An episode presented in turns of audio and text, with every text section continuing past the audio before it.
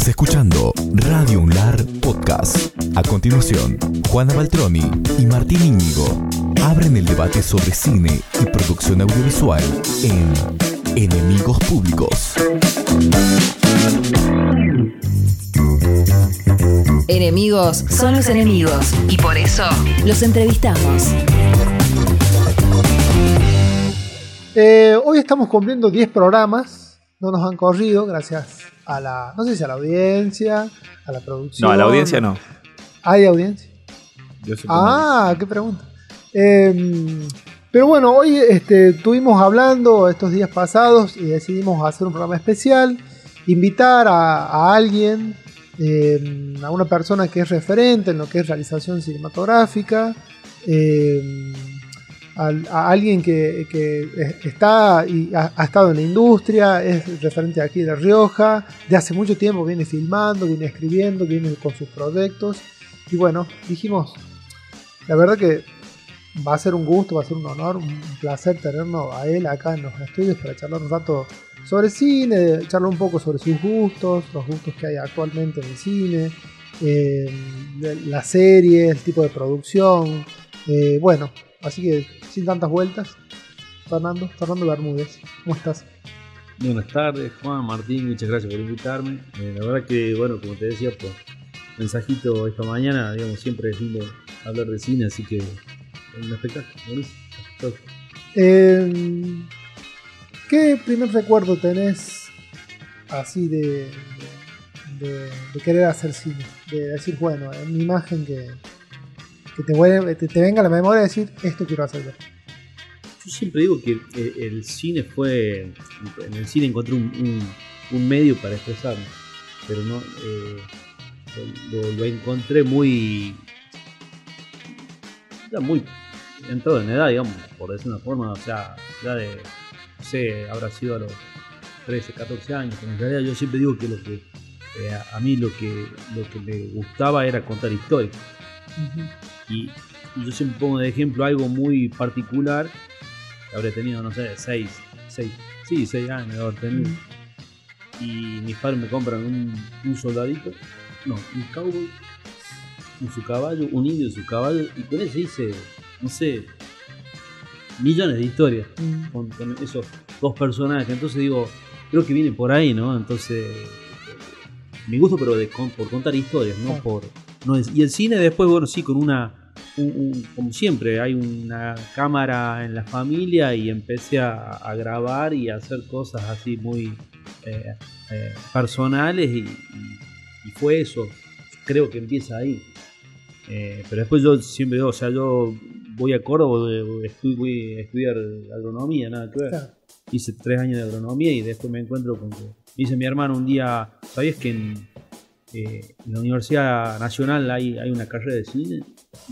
Yo había entrado en el yo había ido al- en el 88 y hacía po- en el 85, creo 86 se volvió a abrir después, o sea, son en la época de la dictadura y se, y, y digo, voy a chusmear, voy a ver, me quedaba al frente de la facultad de agronomía y voy a, voy a ver a ver qué. Y bueno, viste, empezás a ver las materias, guion, dirección, producción, eh, sonido, viste, todo. epa, cosas que yo hacía de forma casera, ya uno ya estaba escribir algo, eh, filmar algo, después editarlo. Y bueno, ahí dije, bueno, no, estaba en tercer año de agronomía y digo, no, no voy a dejar agronomía, hago las dos. y después empezó que trabajo práctico, que eh, sacar fotos, que revelar, que hacer cortos, que esto, y, y agronomía también llevaba su tiempo, una ingeniería es- tiene su... eh, es pesada, digamos. Y tuve que tomar una decisión. Y ganó el cine. Ganó el cine. Sí, ganó el cine. Che, y acá cuando estabas, cuando eras pibe, eh, ¿a dónde ibas al cine? ¿Qué películas te voló un poco la peluca para decir, uh, qué peliculón Y en ese tiempo ¿Qué, ¿Qué año estamos hablando más o menos? y, y digamos yo con yo, yo- yo entré en la secundaria en el 85 este es como casi como digamos, el, el despertar de, de la democracia realmente fueron dos cosas que fueron no de la mano Claro. ¿no? o sea entrar a la secundaria con todo lo que el significado. Pero antes, como, sí, íbamos al, al cine Sussex, que, que conocemos todos, que bueno, era. Yo tengo presente eh, Orca, la ballena asesina, mi, mi Uh. primer película así que, que vi que me pegó mal, así de decir. Y después no existía el VHS, no existían los videoclubes, era cine y lo que había acá. Y bueno, las películas que vimos en el Monumental. Y después ver, no sé, a un Narciso Ibañez y Menta por Canal 12 de Córdoba. Era, era el cine pasaba por ahí. Este, y después, bueno, un poco de lectura, no mucho, no mucho. Yo, yo, yo no, no, no creo, yo no, no siento que lo haya, lo haya sentido de chico. Sí, como te digo, lo, lo, para mí lo, lo que tenía más importancia o más interés era eso, era, era el contar historias. Claro. Que también tiene que- mucho que ver con, con mentir, ¿no? Porque Sí. tiene que ver con eso. Pero pasa por ahí, ¿no? Este, ahí, ahí me engancho. Y después, bueno, yendo a Córdoba, estudiando cine, eh, ahí conocí todo, no sé, el, el neorrealismo italiano, el impresionismo alemán, Claro. o sea, el cine negro eh, de Hollywood, o sea, todo ese cine, el, el- bueno, el- a, a mí que yo siempre me identifico mucho, identifico, o sea, lo que me, me gustó mucho, lo que me, me, me- me cambió la bocha de lo que era el cine es el, cine ruso, ¿no? Y toda esa, esa digamos, toda esa forma de ver, eh, bueno, con Einstein, con, con la forma de ver el montaje Mm. y el significado que le daba el montaje Einstein, para mí ¿El era- cine, ¿El cine ojo te gustó un poco eso? Sí, sí, sí. Eh, pero como digo, pero más, más estaba sobre, sobre ese tipo de cine. O sea, eh, bueno, el, el, neorrealismo italiano para mí fue. porque tenía que ver mucho de esa, esa casi ese cine base, esa, ese ver ese, eh, esos personajes sacados de, de- la tierra y, y- puestos sobre una pantalla, ¿no? Eso es lo que a mí me- más me gustaba. Eh, El ladrón de bicicleta. Sí, bueno, de Sica, todo, todo, todo, todo el cine, como te digo, de De Sica, eh, mucho. Este, y sobre todo es, esa, eh, que bueno, todo tiene que ver con todo, ¿no? Pues yo después, eh, como te digo, el cine ruso a mí, Einstein me pareció una locura lo que el, el significado que le daba, porque tenía que ver con, él usaba ese, el, el montaje como, como, el, como la escritura japonesa. Él decía, bueno, si, si yo pongo este, este celular acá junto con el, el- el pote de alcohol, tiene un significado. Ahora, si yo lo pongo adelante, el pote de alcohol tiene otro significado. Está muy bueno eso, porque eso es lo que. como a mí me gusta jugar con- en, al cine, en, en el cine con eso. Y yo después, bueno, por eso voy y hago un, un posgrado de, de montaje en, en San Antonio de los Baños, en Cuba. Es, eh, que porque quería aprender más. Yo siempre digo, o sea, el, el montaje es la, la- la película, la, el- la película final la tenés en el montaje. Entonces vos necesitas este, saber montar en tu cabeza para saber escribir y para saber después ir a filmar. Si no, eh, creo que... El premontaje, digamos. Claro, o sea, esa es la base. Pero, de, como te digo, ese cine. Y ahora sigo viendo mucho.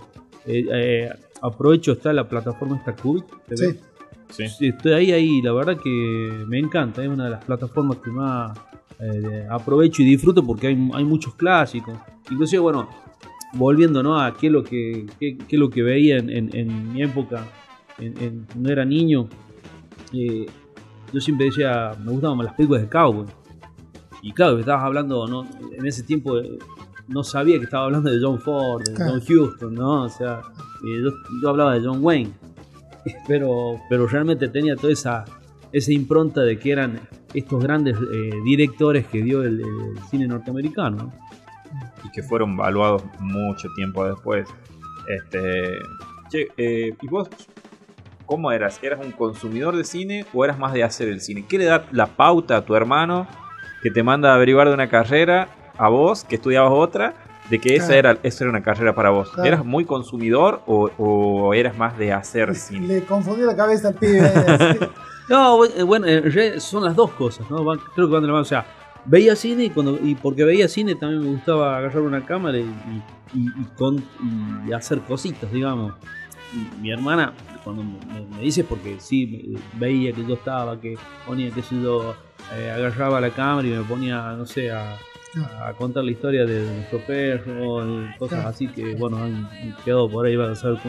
Y era en eso, ¿no? Pero sí era, digamos, como digo, consumidor de cine en, una época donde no había videoclub, nada. Claro, no había Después- las posibilidades que hay Sí, hoy. claro, por ejemplo, después en Córdoba, eh, a mí yo siempre, mi- mi- mis amigos me, no sé, me hacen bullying por decir una forma, que decía, yo un sábado a la noche iban a bailar, no, yo iba el sábado, salía con 5, Claro. 6, 7 películas del videoclub y para mí era... Y claro, cuando veía la hora eran las 7 de la mañana del domingo y yo feliz de haber visto 7 Claro, películas. sí, ya- seis películas. ya al último tenía que esperar 15 días para, para que renueven la, la, la- la- la- la- el- no sé, el, el- estante de- del videoclub para seguir viendo, ¿viste? Estamos bien acá juntos. entonces, Estamos bien, en este bien. lugar. Yo, yo, yo decía, eh, soy un enfermito, voy tres veces por semana al, al cineclub municipal. Me parece que no estamos entendiendo acá. ¿me entendés? Claro, era eso, era eso. Era como te digo, era como te digo a mí, ¿no? O sea, la verdad que mi señora no me cree, pero si habré ido dos veces a bailar a era, porque no, no me interesaba, ¿no? Lo que me interesaba es- era esto otro, ¿no? Era este, poder ver cine, como te digo, que, que en este caso lo- los videoclubs nos dieron esa posibilidad, ¿no? Inclusive. Estaba el videoclub Córdoba. el videoclub. Eso te iba a decir. Sí, ¿Ibas ahí, che? sí, sí, sí. Bueno, yo lo conocí por, por, no, por la universidad, ¿no? Por la calle Belgrano estaba. Estaba en ahí. Chacabuco. Chacabuco. En la avenida Chacabuco estaba. Por lo menos cuando yo iba a alquilar, este, estaba en, en la avenida Cha- en Chacabuco. Y, y pasabas horas ahí.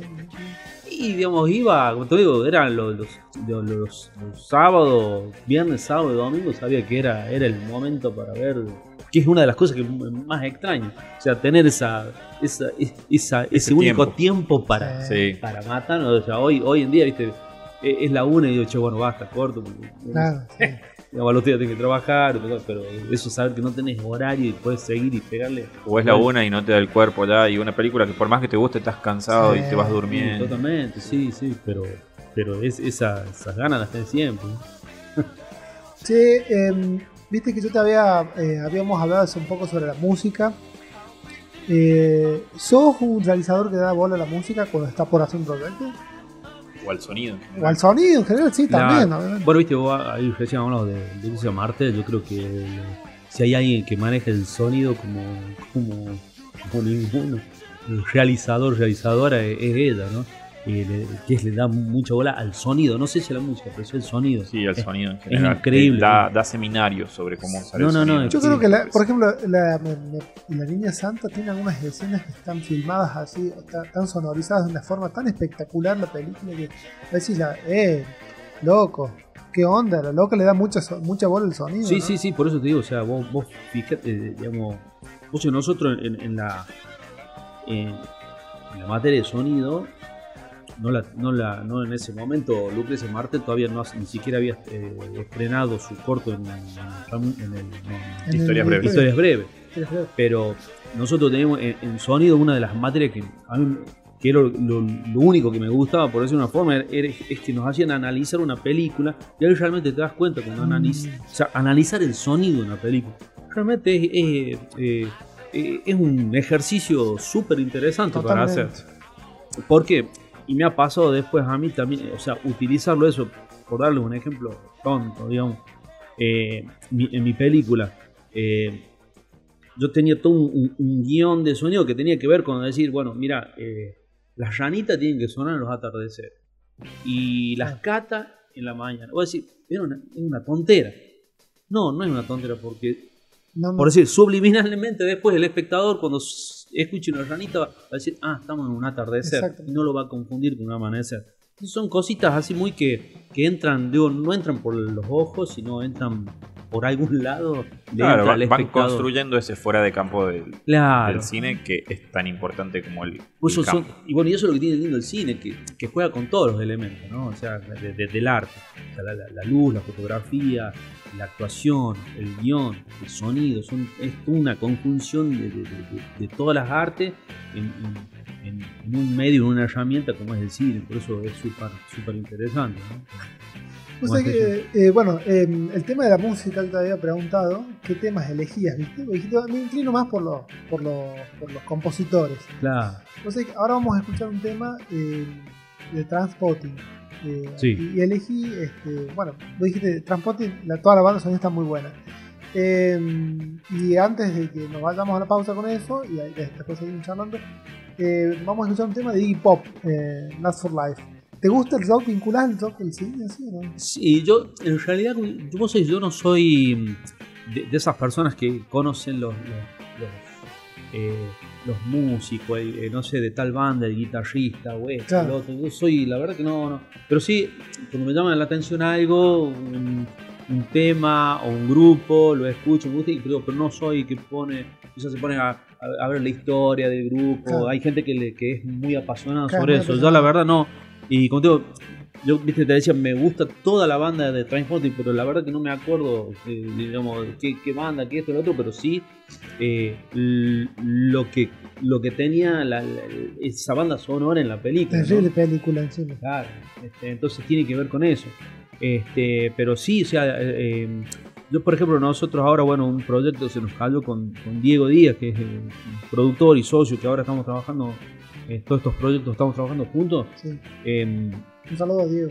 Un abrazo a Diego. Sí, este, vos sabés que Diego, eh, eh, bueno, sabe mucho de música, de, de- Sí. del arte en general, ¿no? Un- un- una persona que tiene una cabeza que realmente es un lujo escucharlo hablar.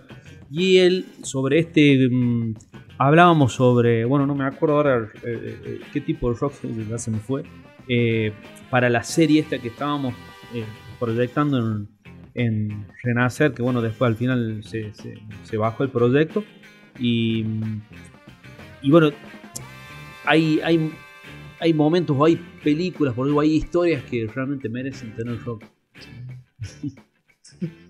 La verdad que sí. Nada mejor, nada mejor que eso. Seguimos charlando acá con, con Fernando Bermúdez. Eh, Un tema, un tema oportuno dale. y actual, tocaba casi sin querer, eh, Día del Orgullo LGBT. Y Fernando nos decía algo que es muy cierto, que su película industrial, este, el Boom Boom, hoy está mucho más actual quizá que cuando salió. O sea, Sí. o se adelantó a su tiempo, o, o- hoy si la hiciera seguramente dirían que es una película políticamente correcta, una película que trata de subirse a una ola o a una corriente que hoy está Sí. este, en boga, que es lo que se dice en muchas, en muchas películas, es muy obvio esto, o sea que, que- que es real es esa, ese mote que, que se, después se le termina dando. Pero el Boom Boom tiene ya muchos años eh, de haber salido y, y una temática muy actual sobre, un- sobre la identidad. Totalmente. Bueno, lo que hablamos, o sea, eh, la película se estrenó en el 2014. Y digo, yo hablábamos recién, o sea, para mí la película eh, maduró, maduró en el tiempo y hoy eh, representa eh, eh, un, un poco todo lo que, que- lo que- lo que todo que- yo siempre digo, el cine sirve también para eso, ¿no? Para poner un tema sobre la mesa y discutir. Entonces eso es lo que tiene, lo, lo- lo que tiene el boom boom. La verdad que me, me sorprende. Inclusive, eh, yo tengo escrito, que escribimos con Luz, con Luz Ujú. Marte también, eh, una, una película de...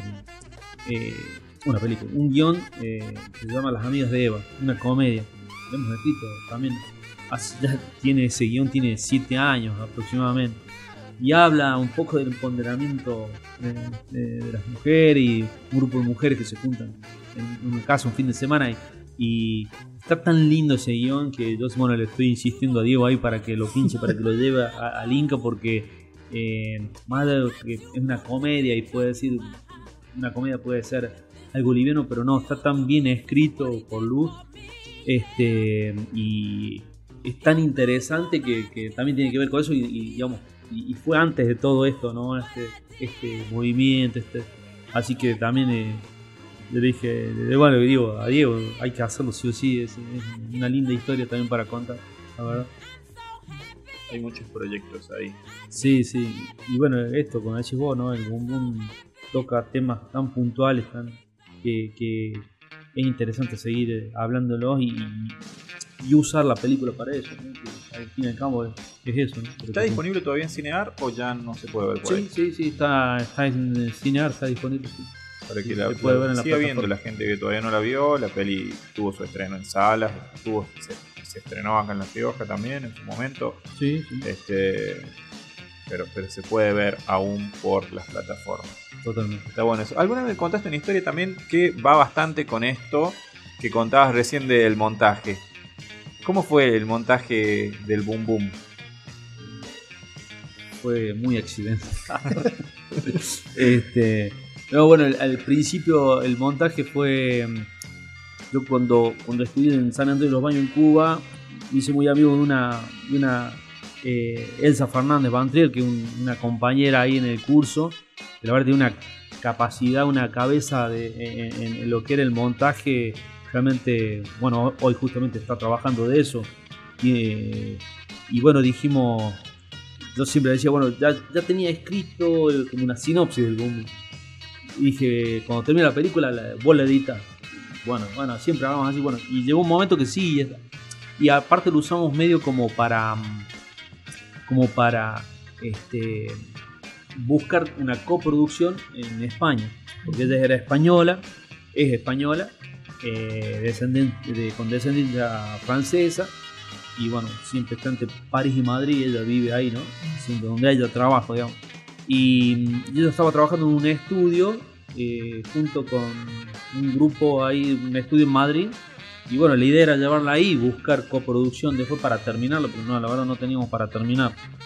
Eh, esto de lo accidentado que decíamos que tiene que ver con que, bueno, digamos, se, se manda el un disco externo, se manda con todo el material a, Madrid y de ahí me dice, bueno, lo que tiene que hacer el montaje, el asistente de montaje va, va pegando, va juntando las imágenes según el guion y me dice, che, falta escena tal, tal, tal, tal y tal. Yo digo, no puede, a, a ver, no puede ser, fíjate porque están en tal y tal. No, no están. Bueno, ya nos fijamos en los, en los discos que habían quedado acá, dos, dos discos de backup. No estaban, estaban. eh, cuando se pasaron de la cámara al disco, se pasó nada más que el clip de arranque y no el, Claro. y, El y archivo. el sonido y no la imagen. Así que bueno, y estaba, por, suerte, únicamente toda la, todas las escenas donde era un, un día se perdió de grabación, era todas las escenas donde aparecía la hija de Boom Boom, que sale en la película sale al final, nada más. Pero en, en- en el guion estaba en, todo el, se puede decir, en, todo el transcurso de la historia aparecía la. Bueno, se perdió todo ese material. Y bueno, me tuve que sentar de nuevo. Estuve parado un año diciendo, a ver, ¿qué hacemos? Este, lo, lo montamos, se, se hizo el montaje así como estaba. Y esas cosas de lo que tiene el montaje, que, que el personaje, el- el Joaquín, que era el amigo de eh, quedaba como protagonista y se perdía el personaje de Boom Boom. Era increíble, como montado así era eso. Así que tuvimos que buscarle la vuelta, o sea, decir, bueno, ¿por dónde, cómo, cómo, cómo contamos la historia ahora? O sea, ¿por dónde empezamos? Y bueno, eso fue lo que lo- eh, yo estuve un año anotando, haciendo anotaciones y esto y lo otro, y bueno, viendo por acá, por esto, el otro. Eh, me levantaba a las 11 a las 5 de la mañana y se me venía algo a la cabeza y lo anotaba y me sentaba en la máquina. Bueno, una vez que más o menos tuve y hice todo, un, todo como un, no un guion, pero sí una sinopsis de por dónde debería ir, ya no había, digamos, presupuesto para volver a España. Así que también apareció Andrés Tamornino, que es un, eh, que vino, que fue de uno de los directores de Hombre Muerto. Sí. Hombre Muerto, ¿no? Sí. Este, y es, un es muy buen montajista, es uno de los mejores montajistas te diría, de, de acá de Argentina. Una capacidad de, de observación y, y de, de tiempo que, que la verdad que es increíble. Apareció Andrés, eh, el tambor, como le decimos todos. Y bueno, le dije, mira, Andrés, eh, Solucioname. eh, toma, este, toma este papelito con todas las anotaciones que hice, toma el material y llámame cuando sea necesario. Y la verdad que, eh, bueno, fue increíble. Bueno, a, a las dos semanas volví, seguimos viendo el material, seguí editando y después en, en tres meses, la verdad que dejó, dejó lo que era la peli, la que fue la película después, ¿no? Fue increíble. La verdad que un trabajo del montajista realmente. Eh, vos sabés que yo te quería preguntar algo que hace rato me, da vuelta en la cabeza, tomando esto del boom boom. Eh, primero, o sea, ¿cómo nació la idea del boom boom? Pero también cómo trabajas vos, digamos. A ver si se entiende la pregunta por un lado de cómo, ¿Y cómo, ¿De dónde viene la inspiración del boom boom? Eh, acá hay una posible película, una posible historia. ¿Y cómo, cómo, cómo Fernando Bermúdez trabajando? Decir, bueno, me, levanto hoy y escribo la sinopsis. Me levanto mañana y escribo el long line. Mañana me levanto y hago la escaleta. ¿Cómo trabajas vos?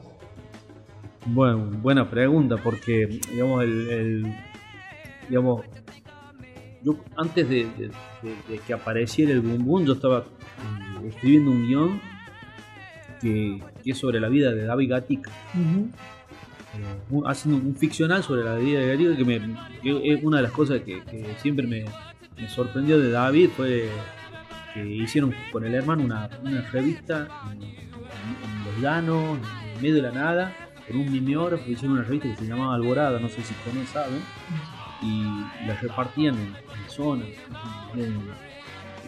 que, que yo hacía una analogía con que era con la historia de la, literatura, de la imprenta, ¿no? Que hicieron eso, dos jóvenes impulsados a hacer una revista, eh, es, increíble, ¿no?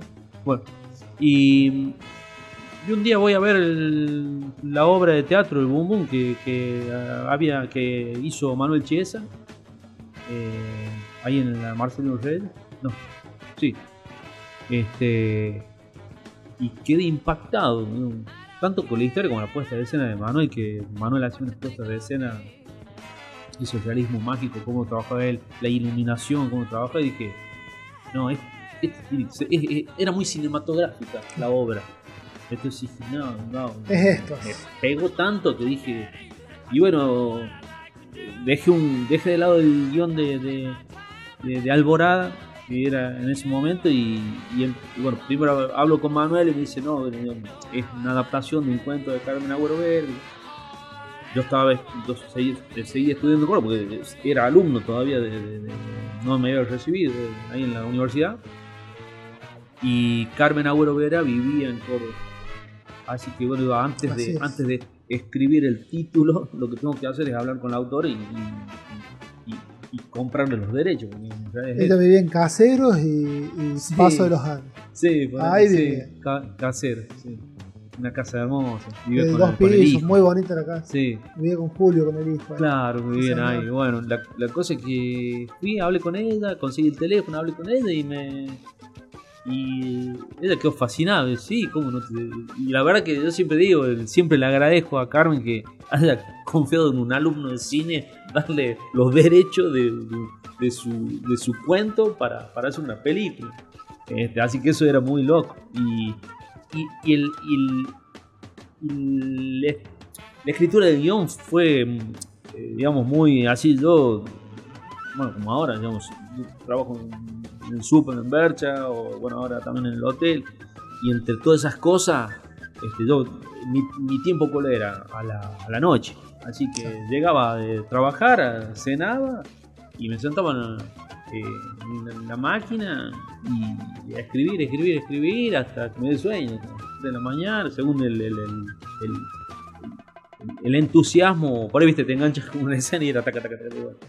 Y hice, bueno, hice nueve, hice siete versiones, yo, de las cuales no había, había cosas que no, no funcionaban, no me gustaban y le buscaba la estructura y el personaje y esto, un montón de cosas y leía libros y volvía y volvía al guion y fue un ida y vuelta así hasta que un momento me di cuenta que yo solo no podía y ahí contrato dos guionistas en Buenos Aires y con ellos hacemos eh, en- enganchamos dos versiones más y en la novena creo que la, la última fue la, la- la novena la novena versión que es la que queda la definitiva.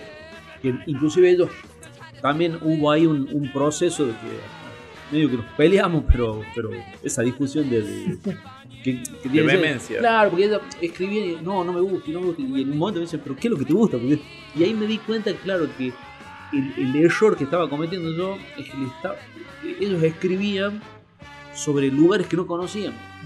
O sea, un cabrito lo habían visto, un rancho lo habían visto por, Exacto. ni por Google, ¿me entendés? O sea, entonces dije, no, entonces el, el- el error está que ustedes están escribiendo, digo, hagamos al revés, yo escribo y ustedes corrigen, en vez de ustedes co- escribir y yo corregir.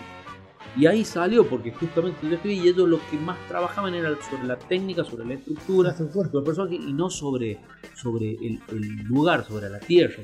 Entonces ahí cambió mucho el guion, la verdad. Y ahí, eh, bueno, aparece el Raimundo Gleis en el concurso y 2008.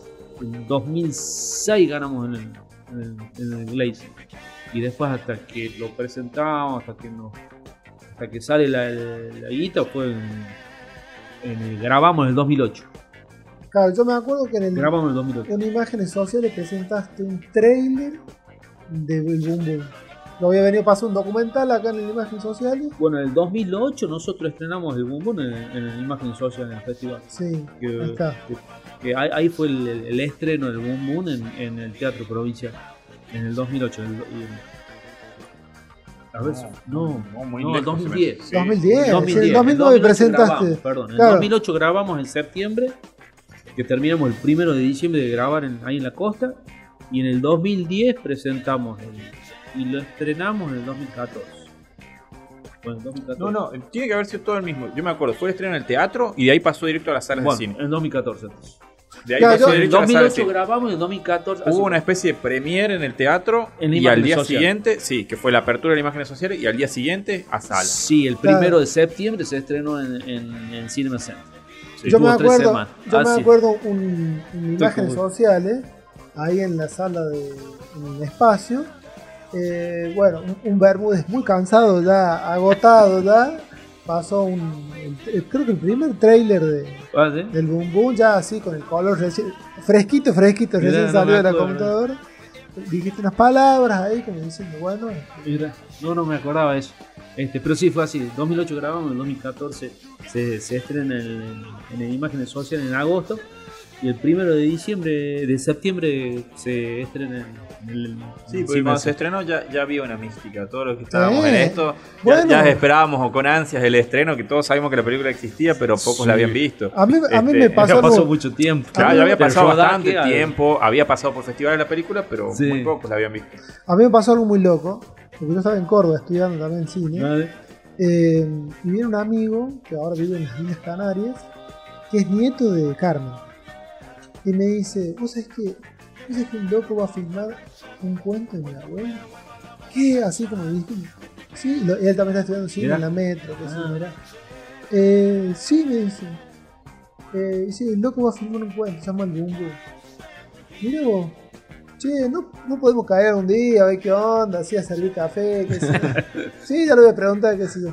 El señor Fernando, ¿te das cuenta de las vueltas de la vida vos? Bueno, vos sabés que en el Festival de Málaga, que, que estuvo en la competencia oficial latinoamericana, no me acuerdo cómo se llamaba esa sección, eh, eh, en el estreno eh, estuvo la, la- la nieta de Carmen, que lamentablemente hace poquito falleció. Sí, Este, no me acuerdo Elina. el nombre, Smith. Elina, Elina Smith. Bueno, Elina. yo soy un amigo el- de Agustín, el más bueno, mira, vos es que Elina estuvo en el, en, el, en el estreno en el Festival de Málaga, que fue muy lindo, muy emotivo, porque ella, digamos, bueno, yo presento la película, qué sé yo, todo, y de repente dice, puedo decir unas palabras y cuando la vi...